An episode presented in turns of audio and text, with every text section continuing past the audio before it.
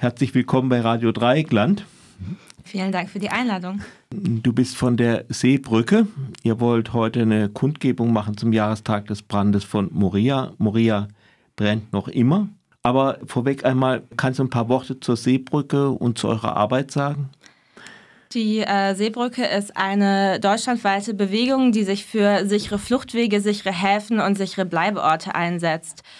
Sie hat sich 2018 gegründet als Reaktion auf das Sterben lassen und auf das Ertrinken lassen im Mittelmeer und ähm, hat angefangen, Menschen zu mobilisieren, ähm, die dann gemeinsam auf die Straße gegangen sind, um eben dagegen zu protestieren. Und ähm, ja, im Laufe der Jahre, die unsere Arbeit ja jetzt leider immer noch andauert, hat sich der Fokus etwas erweitert auf die europäischen Außengrenzen und auf die ähm, unwürdigen und grausamen Zustände, die beispielsweise beispielsweise auch in Geflüchtetenlagern wie Moria oder anderen herrschen.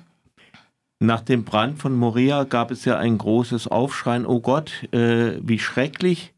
Äh, das haben wir ja alle nicht gewollt. Es gab dann auch ein, ein bisschen Veränderung. Es kamen ein paar Leute aus Festland, eine Handvoll Leute, ich glaube 139, aber nicht nur von Moria, kamen sogar nach Deutschland, allerdings mit, ohnehin mit abgeschlossenen Asylverfahren.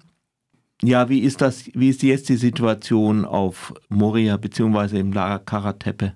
Ja, genau. Es hieß äh, No More Morias und ähm, was wir jetzt sehen, ist eben genau kein neues Moria. Es ist ein schlimmeres Moria. Ähm, die äh, BewohnerInnen des alten Lagers Morias haben gesagt, boah, das hier, das war die Hölle. Aber da, wo wir jetzt leben müssen, im neuen Moria, das ist schlimmer als die Hölle. Ähm, die Zustände ähm, haben sich insofern verschlechtert, dass es jetzt eben ein äh, Gelände ist äh, auf alten, also auf alten Militärgelände Gelände. Der Boden ist mutmaßlich bleiverseucht. Ähm, die Zelte sind, den, ähm, äh, dem, sind dem Wind ausgesetzt, dem Wetter ausgesetzt. Ähm, das Lager wird regelmäßig überflutet. Und was noch dazu kommt, das ist quasi nun ein Gefangenenlager. Die Menschen können das Lager nicht mehr verlassen, außer zweimal die Woche für maximal zwei Stunden für wichtige Termine. Das heißt, inzwischen behandeln wir die Menschen nicht nur in diesem Lager grausam, wir zwingen sie auch in diesem Lager aus auszuharren, ohne ihnen Möglichkeiten zu geben, rauszukommen. Man stelle sich das mal vor, man bleibe mal so ein Jahr in einem Wartezimmer oder mhm. dann vielleicht noch ein Jahr und so, also wie da mit denen umgegangen wird. Nun gibt es ja den Plan, neue Lager zu bauen. Auch auf Moria ist es noch nicht so weit. Das erste Lager, ich glaube auf Chios, wird am 18. September eröffnet werden. Ist denn da eine Verbesserung zu erwarten oder geht es um die Lagerhaltung überhaupt?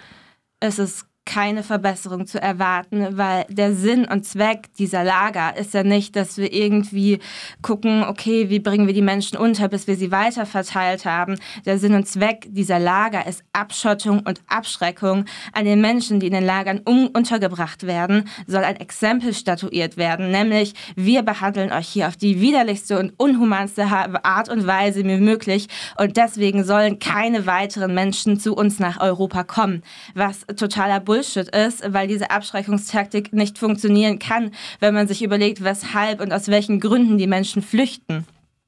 Situation in Syrien oder in Afghanistan mhm. oder so, da ja, ist selbst ein Lager nicht, ist so ein Lager nicht schlimmer.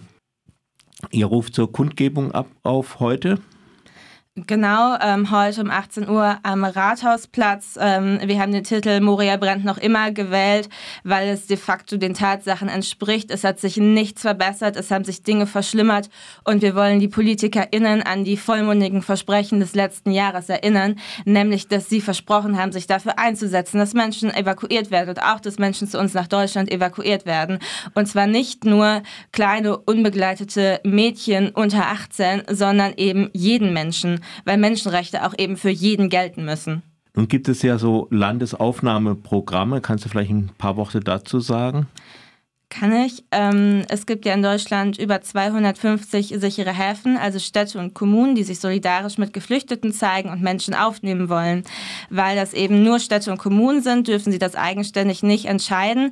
Ähm, wer aber entscheiden kann, Menschen aufzunehmen, das sind Bundesländer. Und es gibt in Berlin, Bremen und Thüringen, ähm, die sind schon mit gutem Beispiel vorangegangen und haben gesagt, wir wollen Landesaufnahmeprogramme, um die Menschen eben auch zu evakuieren. Baden-Württemberg hat es zumindest in den Koalitionsvertrag Vertrag geschrieben, da warten wir immer noch auf die Umsetzung.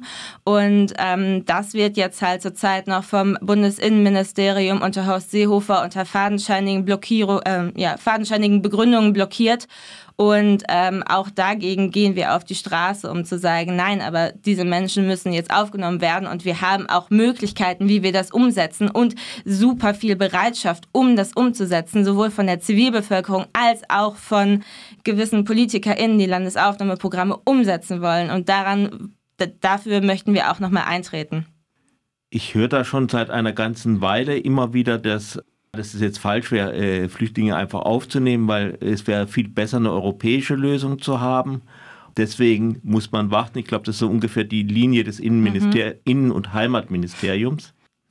Ja, es ist natürlich immer besser, auf die tollste Lösung zu warten. Wir können darauf warten, dass äh, Weltfrieden kommt und dann müsste niemand mehr flüchten. Ähm, aber dass das jetzt halt erstmal utopisch ist, darüber sind wir uns ja eine, alle einig. Und dass wir seit 2015 keine Lösung finden, das sieht ja auch jeder. Das heißt, die Begründung des Innenministeriums ist nichts weiter als grausame Verzögerungstaktik, die bewusst auf Zeit spielt. Zeit, in der Menschen sterben, bis sie die Chance haben, evakuiert zu werden. Wir haben halt eine Lösung, die für jetzt gut genug ist, nämlich, dass es Länder, Bundesländer in Deutschland gibt, die bereit sind aufzunehmen. Das heißt, Deutschland hat auch die Verantwortung und die Möglichkeit, mit gutem Beispiel voranzugehen und zu sagen, hey, und wir sind jetzt mal die Ersten, die sich für Menschenrechte interessieren, deswegen nehmen wir Menschen auf und wir machen Werbung in anderen europäischen Ländern, dass die unserem Beispiel folgen. Es braucht keine europäische europäische Lösung. Wir sind Teil von Europa. Und wenn wir anfangen, Menschen aufzunehmen, dann beginnen wir mit der europäischen Lösung.